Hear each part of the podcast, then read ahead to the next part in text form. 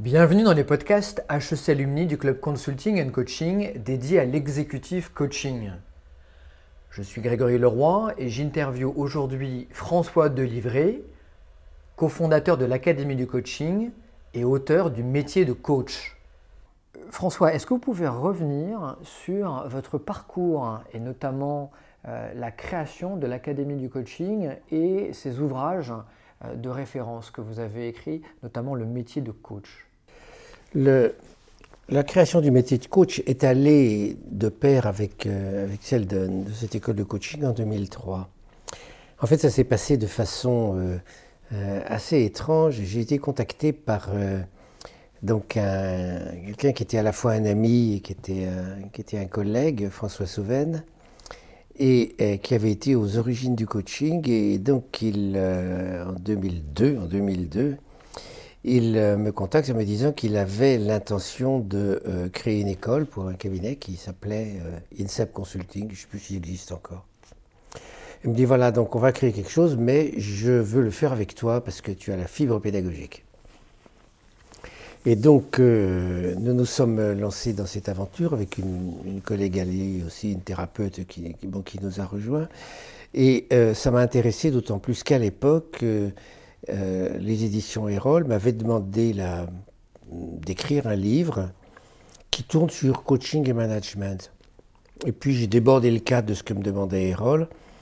Et en fait, mon livre, euh, je l'ai beaucoup écrit pour qu'il serve, entre guillemets, de support de cours, mais euh, au-delà, pour, pour cette nouvelle école. Donc les deux sont liés, la création de l'académie et, et c'était un moment, c'était une, une époque où j'étais euh, très perplexe depuis euh, la fin des années 90. J'étais très perplexe sur euh, la nature de ce métier, la nature de cette activité, parce que j'avais, je rencontrais des, des, gens qui disaient faire du coaching dans la lignée de, de ce qu'enseignait Vincent Lénart. Et bon, je sentais bien qu'il y avait des choses qui, bon, c'est pas qu'elle m'allait pas, mais je trouvais qu'il n'était pas assez, euh, assez, assez, fixé, assez. Euh. Et puis, euh, j'avais rencontré au moment de la création de la SF Coach 5-6 ans, plus tôt, j'avais rencontré des psychanalystes qui avaient une vision du coaching qui était complètement différente.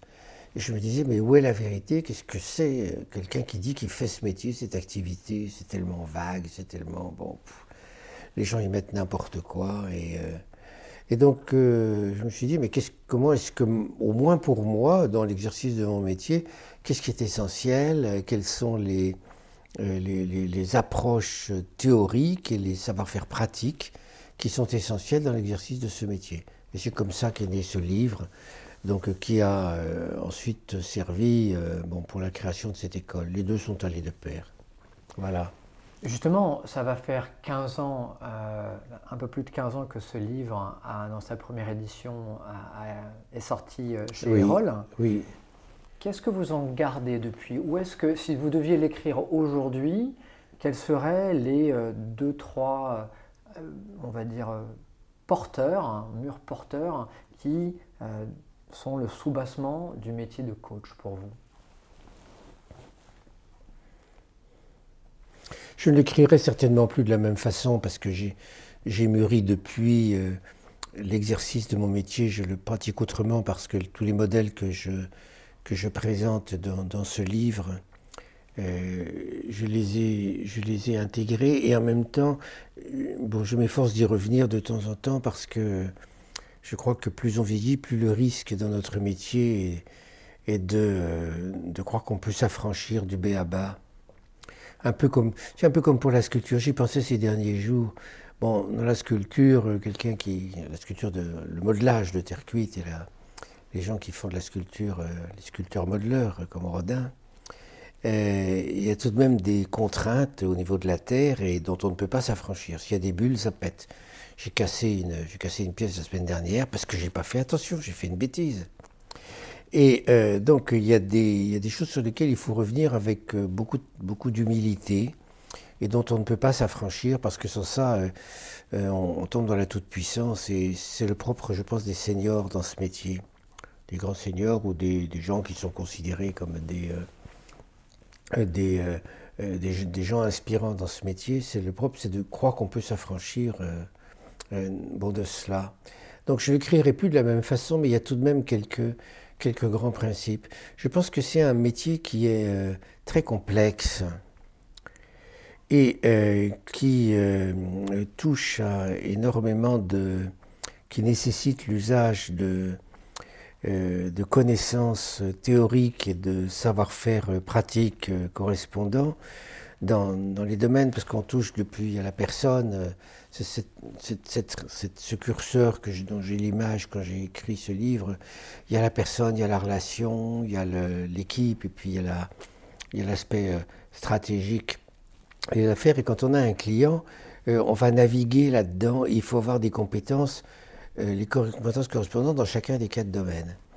Or, il y a beaucoup de jeunes coachs, je pense, qui cherche ce qui est essentiel dans notre métier, qui est l'intuition, euh, la relation, toutes ces choses, et qui ne travaille pas assez ce lien, euh, en particulier cet apprentissage patient de, bon, de, de, modèles essentiels. Et c'est la question que je me suis posée, bon, qu'est-ce qu'il y a vraiment essentiel dans ce métier? Et donc les gens croient qu'ils connaissent, moi-même ça m'arrive encore de croire des fois que je connais un modèle, et euh, ils n'en maîtrisent pas suffisamment l'aspect théorique et l'aspect pratique. Ce qui fait qu'ils ont, la plupart du temps, ça va bien, ça suffit. Puis quand on tombe sur un os, quand le client tombe sur un os, j'ai eu une supervision, c'était quand C'était euh, la fin de la semaine dernière. Comme ça, une dame qui est, euh, une dame qui est tombée sur un, os avec un client qui qui euh, bon, euh, voulait changer de métier, puis qui en même temps voulait pas. Et donc, et là, dans, cette situation, il y avait des, il y avait tout de même des idées à avoir à partir de ce que montrait le client, des idées à avoir sur et des, et des pistes possibles. Et donc il faut, faut beaucoup travailler. Or c'est un métier qui fait rêver parce qu'on a l'impression que avec une souvent une teinture de formation, enfin c'est plus qu'une teinture, mais tout de même on pense qu'avec une formation qui peut être plus ou moins bonne, bon on peut, ça y est, euh, bon on peut marcher, on peut rouler, alors qu'en fait, euh, bon, vous, le savez, il faut, faut tout de même beaucoup approfondir, il faut beaucoup travailler. Ça, ça n'ôte pas l'intuition, au contraire, ça la transcende l'intuition. Donc c'est euh, de ce que c'est ça que je retiens de ce livre, c'est qu'il y a à la fois un gros un apprentissage parce qu'on on touche à des tas de domaines dans ce métier complexe avec des compétences. Ce sont des compétences, sont des compétences bon, à la fois en psychologie, euh, bon, en modèles de toutes sortes, en modèles managériaux. Euh, et donc, donc des compétences qu'il faut travailler, et puis en même temps, ce qui est de plus ce qui devient heureusement de plus en plus fort, qui est la personne même de l'accompagnant, qu'est-ce qu'il ressent, comment il est son propre outil, ce qui nécessite un très gros travail de développement personnel, euh, un travail thérapeutique, euh, des supervisions, bien sûr, de façon régulière, chose que ne, ne font pas beaucoup de coachs. Moi, j'ai été frappé en décembre dernier de voir, euh, il y a eu une journée sur la supervision à Strasbourg, et on m'a dit, mais est-ce que tu, sais qu'il n'y a que 17% des coachs qui se font superviser? Je suis tombé, j'ai ouvert des grands yeux, 17%, alors que c'est ça qui fait avancer, c'est la rencontre avec un, professionnel plus mature. C'est énorme. Quelle est votre colonne vertébrale, vous, désormais? Est-ce qu'il y a un modèle euh, qui est votre tuteur?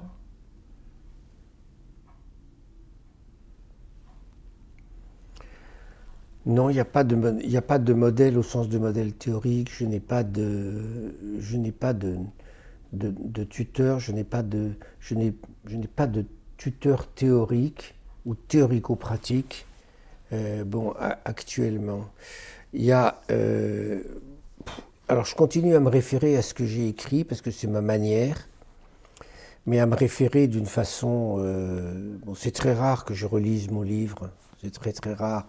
Donc ça a été un tuteur et je pense que ça m'imprègne.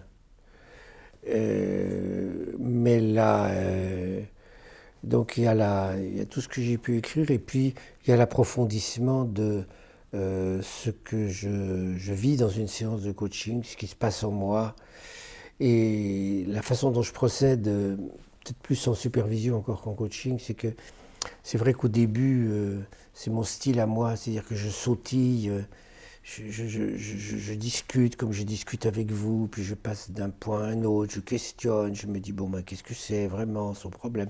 Comment je suis avec lui? Quelle est ma relation avec mon client? Quelle est...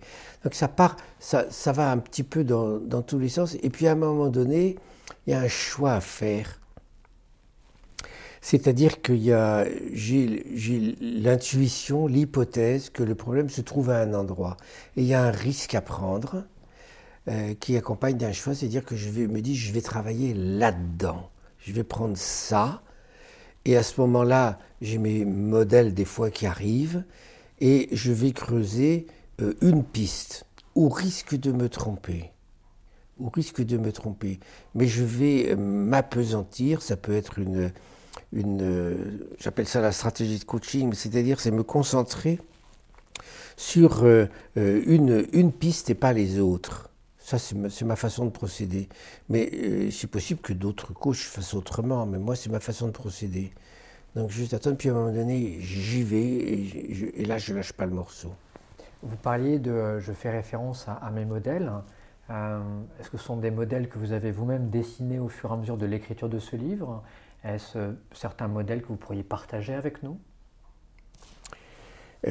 Quand j'ai eu euh, ça a été ma question clé. Euh, je me suis dit, mais qu'est-ce que c'est le cœur du cœur que doit euh, posséder quelqu'un au niveau théorique et au niveau pratique, les deux?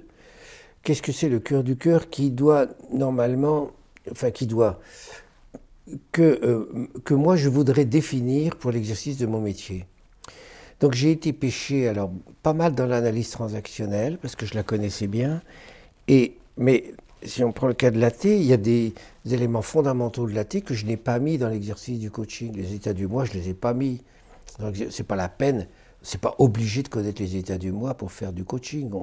ça aide si on est compétent, mais c'est pas ça. Mais par contre, la notion de reconnaissance, avec toutes les précisions qu'apporte l'AT, oui, ça c'est indispensable dans l'exercice de notre métier. La connaissance du transfert, que bien sûr j'ai pris de la psychanalyse, et l'usage du transfert en théorico-pratique. Donc ça, c'est vient de la psychanalyse, c'est indispensable, je crois, pour faire notre métier. La connaissance des processus. Qu'est-ce que c'est qu'un processus euh, intrapsychique, un processus relationnel? Ça, c'est indispensable pour exercer ce métier. La, euh, la, conscience du cadre de référence qui n'est pas le même entre moi et l'autre, oui, ça, c'est indispensable, quels que soient les horizons dont on vient par ailleurs. Euh, que les gens viennent de, bon, de, la PNL, de la T, de je sais pas où, de la Gestalt, de bon, il y a des, y a des, éléments de base quand on fait du coaching en entreprise, parce que moi c'est ce que je fais, le coaching en entreprise. Coaching de vie, c'est un, c'est un autre sujet, mais, euh, mais euh, quand, on, quand on fait ça, il y a, l'établissement du contrat. C'est, c'est, une, c'est un pilier en soi, l'établissement du contrat entre le client et, et avec, avec le client et avec l'entreprise. Donc il y a des éléments qui nous sont communs. Et mon combat, si je pourrais appeler ça, c'est de euh, rappeler aux coachs qu'ils ont besoin chacun de définir leurs fondamentaux et que j'espère un jour on arrivera de plus en plus à ce que dans notre métier, il y ait des références fondamentales, ce qui nous aiderait bien pour euh, asseoir notre profession euh, bon, euh, et, indiquer, euh, bon, comme, comme, toute profession, indiquer quel est le cœur de notre métier. Quand on nous dit, bon, mais qu'est-ce que c'est? Comme vous posez la question, c'est les fondements du métier, que les gens puissent répondre à peu près tous la même chose. Que pensez-vous des, des missions de coaching qui débutent par un, un MBTI, une process comme un outil de cet ordre?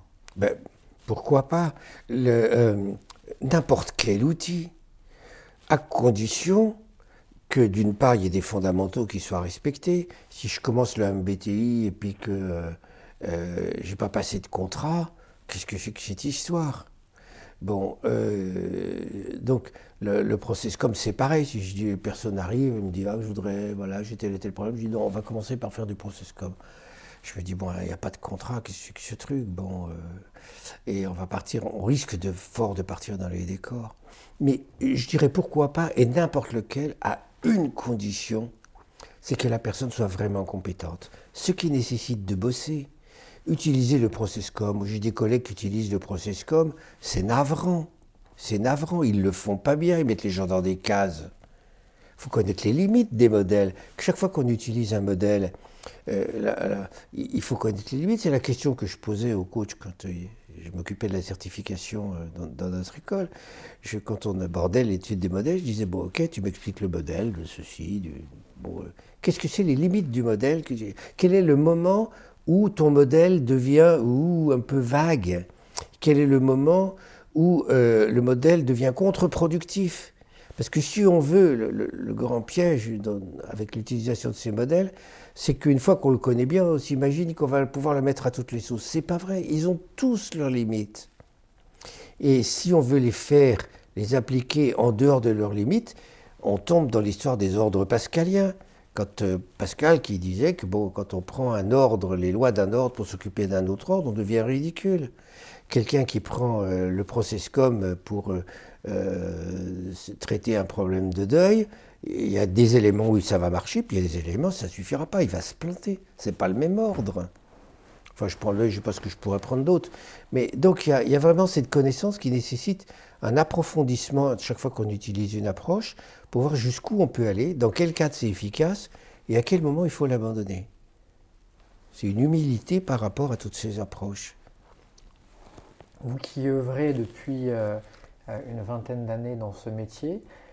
Quelles sont les évolutions que vous avez vues euh, depuis l'avènement des années 2000 et la rédaction de, votre livre euh, Alors, l'évolution, elle a eu lieu au début des. La grande, évolution, il a eu lieu au début des années 2000.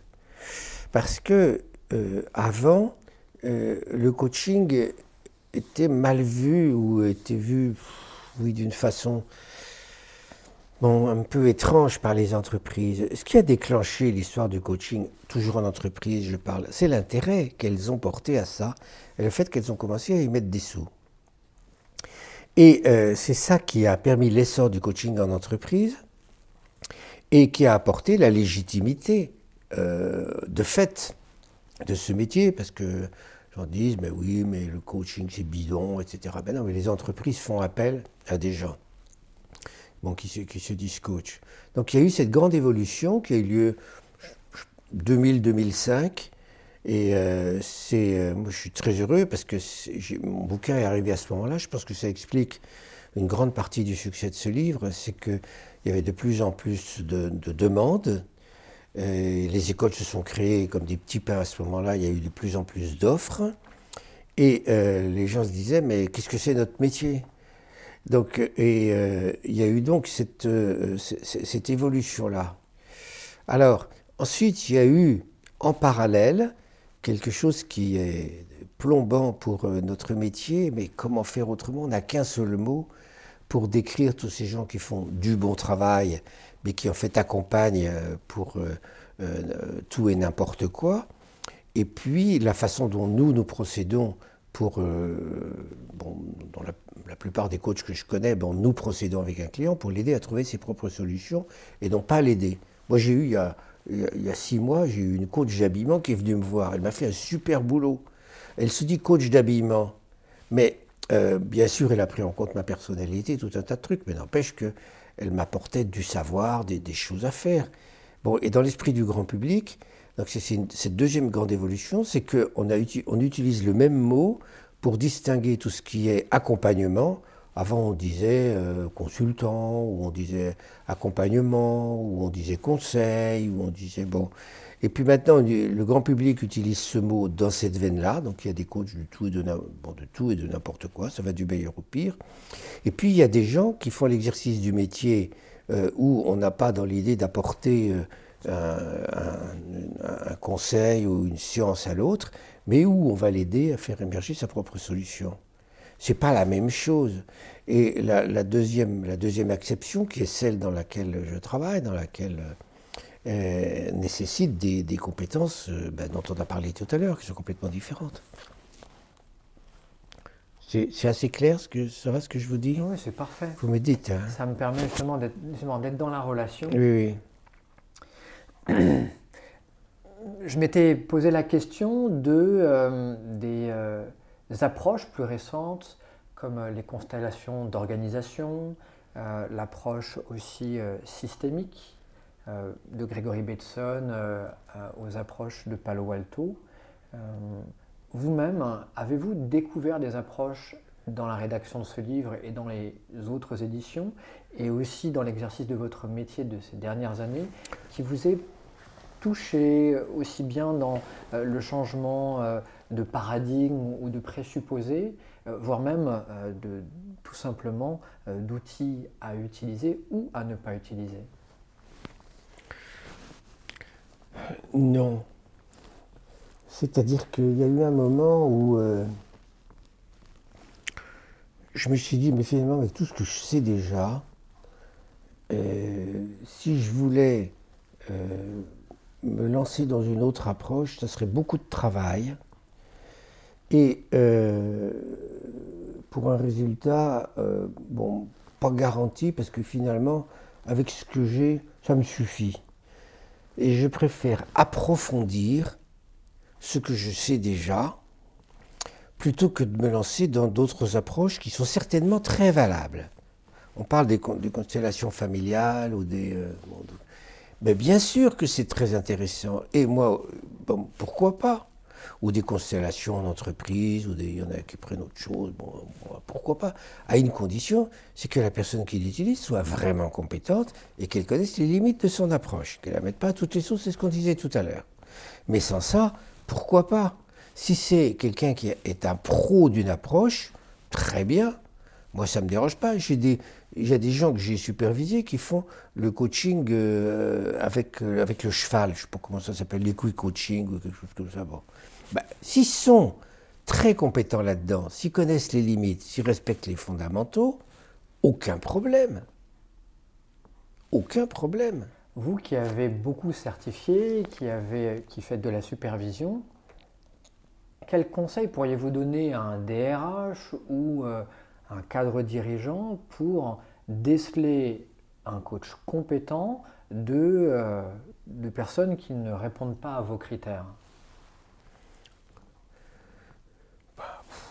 C'est pas très facile parce que euh, faudrait déjà que lui-même euh, soit un peu compétent. Comment est-ce qu'on peut savoir si un médecin est un bon médecin? On prend un certain risque, on se renseigne, on choisit un médecin. Euh, dans mon immeuble en ce moment, il y a un médecin qui est parti. Bon, je cherche un nouveau médecin traitant. Il y en a. Est-ce que c'est des bons toubibs Comment moi, qui n'y connais rien, je peux savoir si c'est un bon toubib? Je ne peux pas il faudrait que moi-même je sois compétent en médecine. Donc il euh, euh, y, a un risque à prendre. Alors bien sûr, le médecin, normalement, enfin pas normalement, il a forcément son diplôme de médecin. Donc il a fait des études. Dans notre métier, c'est pareil. Si les personnes ont fait des... Euh, si les coachs ont fait une école qui est considérée comme tout de même assez, assez bonne, ça aide. Et donc on va faire confiance et puis, euh, euh, donc, ensuite, il y a aussi le contact avec le professionnel, comme moi j'ai le contact avec le médecin. Donc, il me plaît, il me plaît pas, il, a il noue la relation d'une façon correcte ou pas. Mais comment, comment voir les choses de façon plus proche? On peut pas. Moi, si je, moi, je suis superviseur. Je reçois quelqu'un qui me dit être coach. J'arrive à voir assez vite, parce qu'on va discuter. Et euh, je vais lui poser des questions. Si la personne me dit, oh, bah oui, moi j'ai fait des formations à la T, et donc euh, je connais bien, je dis, bon, ben expliquez-moi le triangle de Karpman. Il ne sait pas expliquer le triangle de Karpman. Je dis, euh, sa, formation T, c'est du bidon. Ou je dis, expliquez-moi mes connaissances. Ne sait pas. Je dis, sa formation T, c'est du bidon. Il a juste une teinture. Parce que je sais. Donc moi, de la même façon que un bon, professeur de médecine saura évaluer si un médecin en face de lui est compétent. De la même façon, moi je sais, parce que j'ai 20 ans derrière moi. Mais le DRH, bon, il va faire confiance à la certification, à l'appartenance peut-être à une association, mais au risque de se planter. Je trouve qu'il faut être très exigeant pour ce métier parce que j'en parlais encore avec euh, Serge Eskenazi, un collègue avant-hier. Euh, il faut tirer ce métier vers le haut. Justement, quels sont les conseils que vous pouvez donner à des jeunes coachs? Quels sont les conseils que vous pouvez donner à des coachs euh, plus seniors. Vous avez abordé certains thèmes, y a-t-il d'autres choses euh, que vous souhaitez apporter avec votre expérience? Les jeunes coachs, je trouve que les, mais, dans, les, dans les deux cas, il y a la notion, la notion d'humilité. Un jeune coach qui est certifié, qui commence l'exercice de son métier, euh, il peut croire, d'abord, il, louche vers l'argent, c'est normal que ça peut rapporter, mais il faut qu'il sache qu'il continue à, à, dépenser des sous en dehors de sa formation pour avoir une bonne supervision. Parce que c'est par les superviseurs qu'on apprend, qu'on mouline les cas.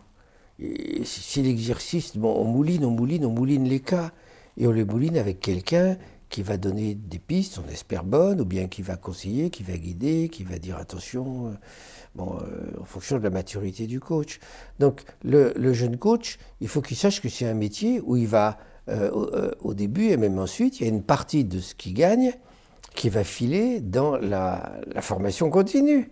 Ça correspond à ça. Et que ça, ça coûte.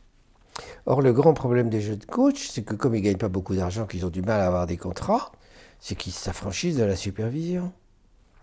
Et euh, donc, euh, donc, il faut qu'ils arrivent à, bon, à passer ce cap. Donc ça, c'est pour les jeunes coachs, puis il faut qu'ils continuent à travailler. Moi, j'ai écrit ce, bouquin qui, euh, dont je suis très content qu'il fasse, qu'il marche bien, parce que et bon, il, aide plein de gens et j'ai pas perdu mon temps. Mais en même temps, j'ai pas eu, par rapport à certains collègues, y compris des gens que je supervise, je n'ai pas eu des centaines et des centaines de coachings à mon actif, mais je les ai tous moulinés, étudiés, creusés, approfondis. Je passais des heures à regarder euh, telle séance, euh, comment ça s'est passé, puis voilà, puis à se dire tiens, est-ce que ce modèle correspond, quelle question je pourrais me poser, qu'est-ce que j'ai fait, qu'est-ce que j'ai pas fait pendant la séance, qu'est-ce que donc tout un tas de questions qui m'ont permis d'approfondir l'exercice de mon métier. Et puis j'ai eu, euh, j'ai eu un superviseur très très vite qui m'a bien aidé, Gilles Pellerin. Et, euh, donc pour, les, pour les jeunes coachs, c'est ça, c'est continuer à travailler, et continuer à travailler au niveau théorique, au niveau pratique, avoir un superviseur. Euh. Je discutais il y, a, il y, a, la semaine dernière avec une, ici même, là, à votre place, il y avait une, une dame que je supervisais et elle me parlait des, Pourtant, elle est très compétente. Mon Dieu, qu'elle est compétente. Elle me parlait des méconnaissances. Bon, ben, je lui dis, bah, attends, regardons, prenons la grille des méconnaissances. Elle me dit, non, je la connais pas assez. Il faut que je creuse. Il faut qu'elle creuse la théorie des méconnaissances. Pourtant, elle a 10 ans de métier. Parce qu'elle ne connaît pas assez. Donc, il faut, faut travailler. J'y peux rien, faut travailler. Et puis, euh, en même temps, ça, c'est le, le, volet de travail. Et puis, en même temps, le jeune coach, il a euh, besoin d'approfondir quel est son style propre et puis surtout d'approfondir comment ça se passe en lui quand il est en face de quelqu'un, qu'il ait une connaissance de lui-même, qu'il ait une, connaissance de ce qui surgit en lui, et euh, bon, pour voir si ce qui surgit en lui intervient dans la résolution du problème client. C'est l'histoire du processus parallèle. Donc euh, ça, ça nécessite un travail d'approfondissement de sa propre personne et une conscience très aiguë de ce qu'il ressent, de ce qu'il vit, de ce qu'il... Euh, donc ça, c'est pour les jeunes coachs. Ensuite, pour les coachs seniors, euh, le, c'est un peu la même chose au niveau de continuer à travailler, mais je crois que c'est surtout l'humilité de revenir régulièrement aux fondamentaux, bon, à, discuter avec des collègues, et puis de, revenir à ça, et surtout de ne pas tomber dans la toute-puissance, qui est le, grand péché des seniors. C'est tomber dans la toute-puissance, de se dire, euh, bon, euh, j'arrive, clac, clac, et puis il suffit, mon aura, ma présence, etc., va suffire pour que l'autre change. Mon œil, c'est de la toute-puissance, ça. Mais enfin...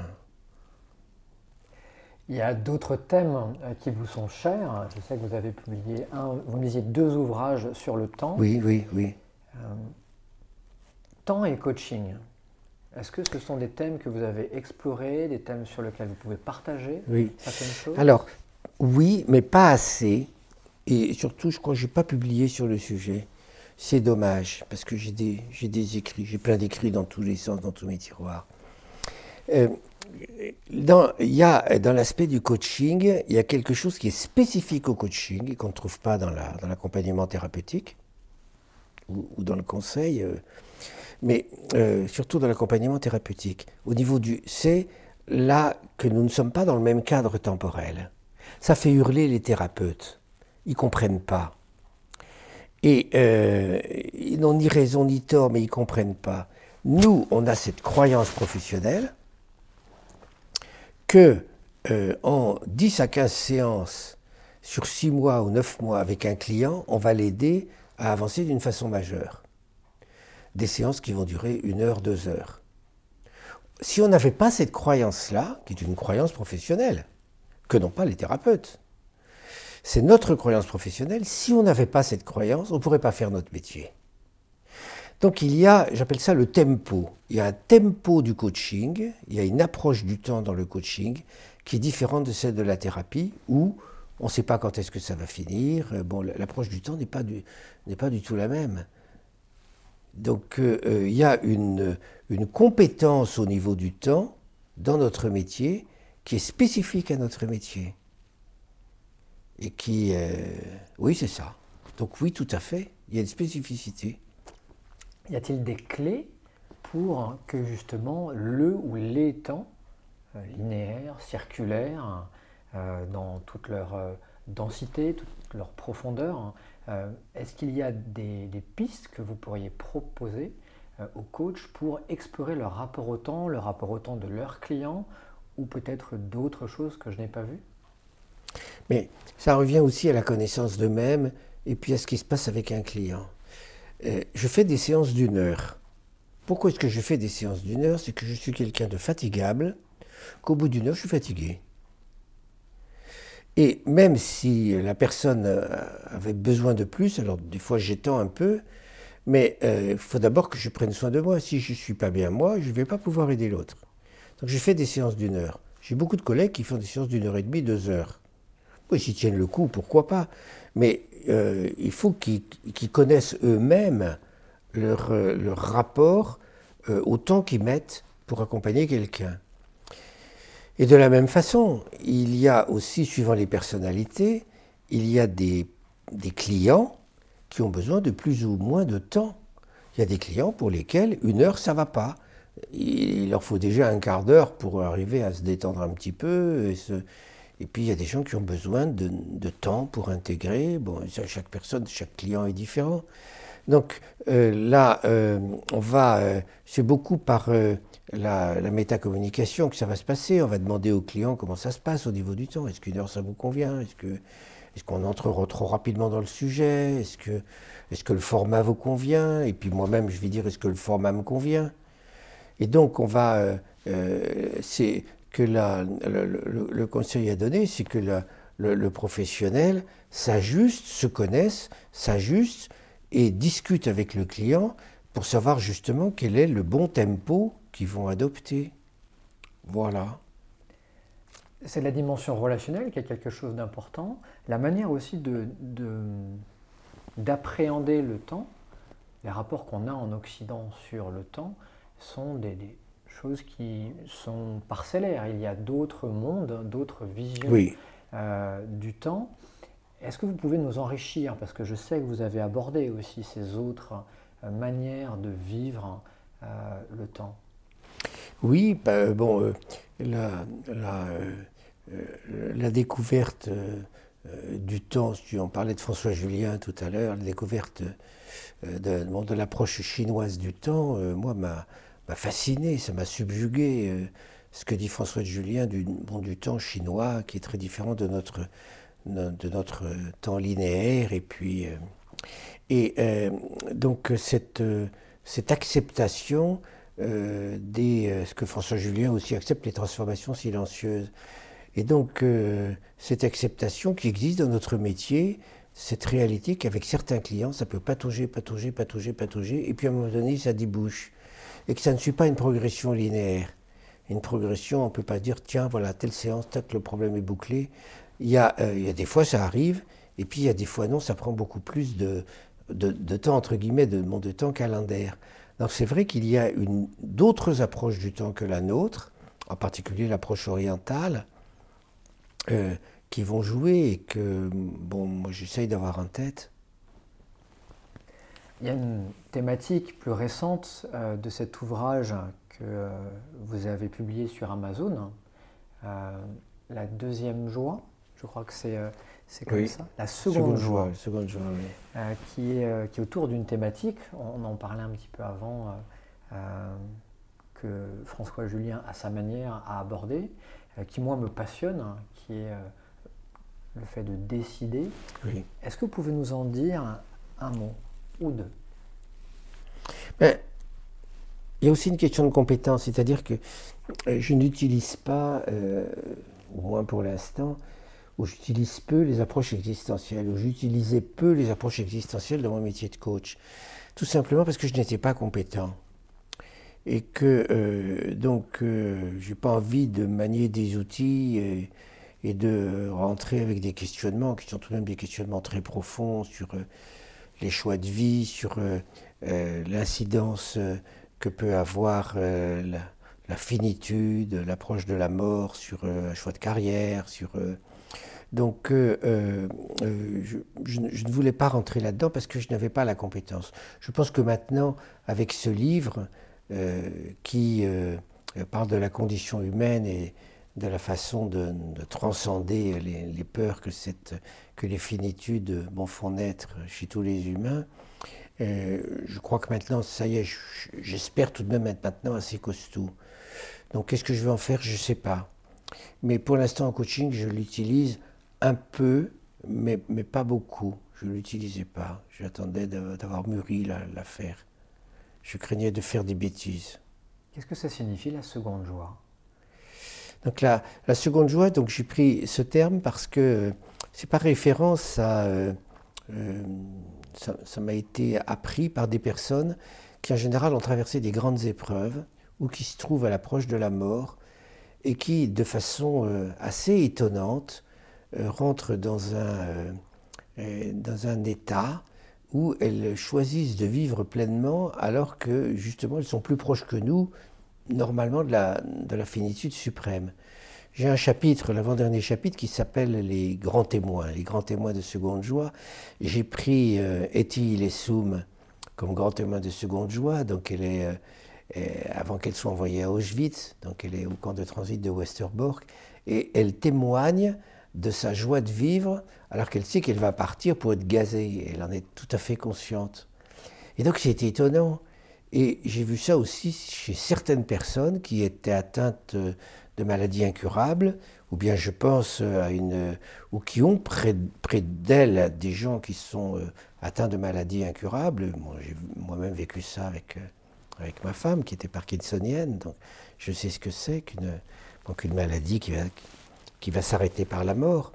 Mais euh, je pense à une, ancienne une ancienne supervisée qui a une fille qui est euh, bon, gravement, qui a un handicap euh, majeur, majeur.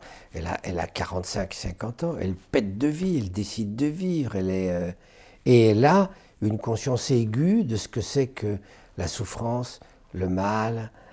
Là, donc elle a une conscience aiguë de ça, elle le vit, elle le vit tous les jours, et malgré tout, elle, elle décide de vivre. Donc la seconde joie, c'est ce qui se passe quand on a intégré en soi à un niveau très charnel, pas au niveau intellectuel, mais quand on a intégré à un niveau très charnel les finitudes et que, en dépit de ça, ou avec ça, on décide de vivre. Avec votre expérience, votre travail de recherche et votre métier euh, de coach, Qu'est-ce qui va au-delà de, l'expérience, de la compétence de coach? Est-ce que euh, le coach euh, a besoin d'attendre, de vivre ou d'être en contact avec des personnes qui ont vécu des choses aussi durs et de les transcender pour pouvoir être un meilleur accompagnant? Je fais attention parce que cette question soulève des choses concernant l'exercice de notre métier soulèvent aussi notre, notre cohérence propre entre ces éléments dont vous parlez et puis l'exercice du métier proprement dit. Or, moi j'ai tout de même un principe, c'est qu'on est, on est payé pour faire un métier, on est payé pour accompagner des gens.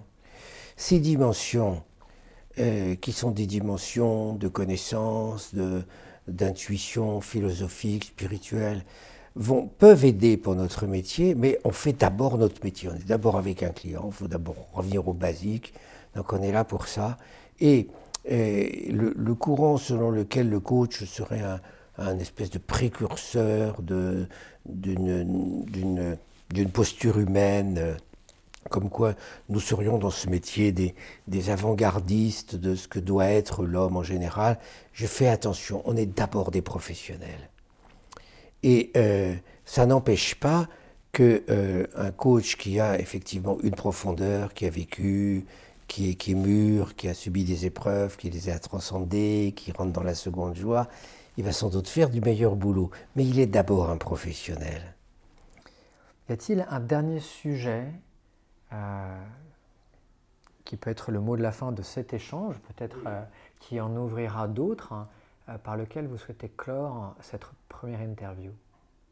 Je vois des questions qui sont euh, qui vont au cœur de l'exercice de notre métier. C'était des questions, des questions intéressantes, des questions pertinentes avec des, euh, des vigilances à avoir. Non, je vois pas pour l'instant.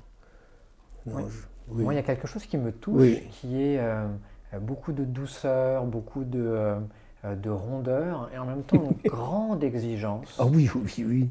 comment vous faites pour combiner les deux? Et je ne sais pas. Je ne sais pas. Je, sais que je travaille beaucoup. Que... si tout de même il y a quelque chose, j'essaie d'être cohérent. Pour moi, c'est vraiment quelque chose d'important.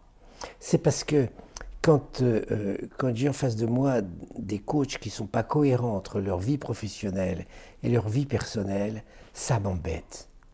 Quand je vois euh, des coachs qui, euh, quand je vois des coachs que je, qui, font peut-être de l'excellent travail, mais quand je les vois cinq minutes après la séance et qu'ils ont un comportement humain qui est détestable, il y a un problème.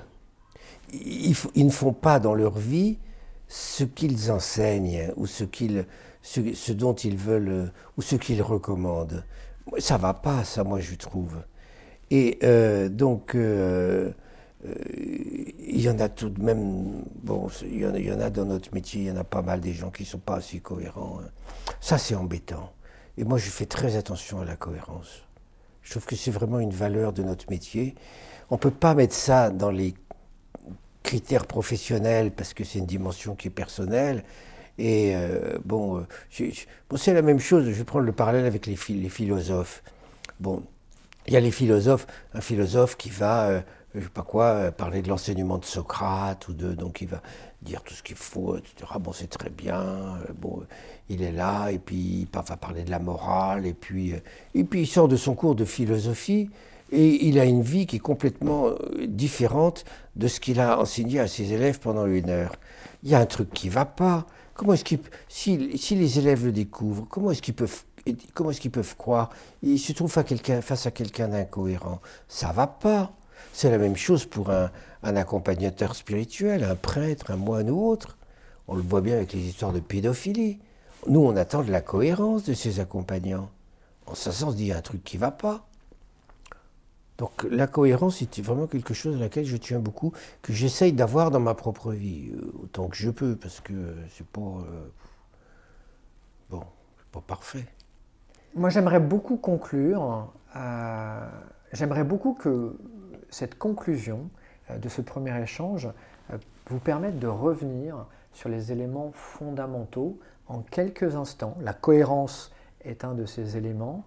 Si vous voulez bien revenir sur les têtes de chapitre de ce que serait, un ouvrage qui reprend les fondamentaux du coaching 20 ans après, ce serait quoi? Mais euh, euh, franchement, je ne changerai pas beaucoup par rapport à ce que j'ai écrit il y a 20 ans. Hein. Donc il y, a le savoir-faire théorico-pratique, il y a euh, la, conscience de soi, il y a euh, et puis, ce qu'on pourrait appeler, oui, la connaissance de soi, la qualité d'être? Euh, puis déjà avec ça, bon, c'est pas mal, quoi. Donc la cohérence serait le troisième pilier? Euh, Si la cohérence, je l'ai plutôt développée depuis, ce serait peut-être le troisième pilier, je ne sais pas. Mais non, non, non, je ne la mettrai pas dans le métier parce que je connais des collègues qui font du bon boulot et qui ne sont pas cohérents. C'est triste. Et vous les recommanderiez? Non.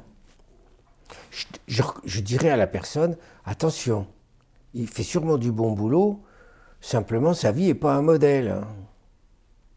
Non mais, en général on ne me demande pas, mais, euh, mais euh, parce qu'ils peuvent faire du bon boulot.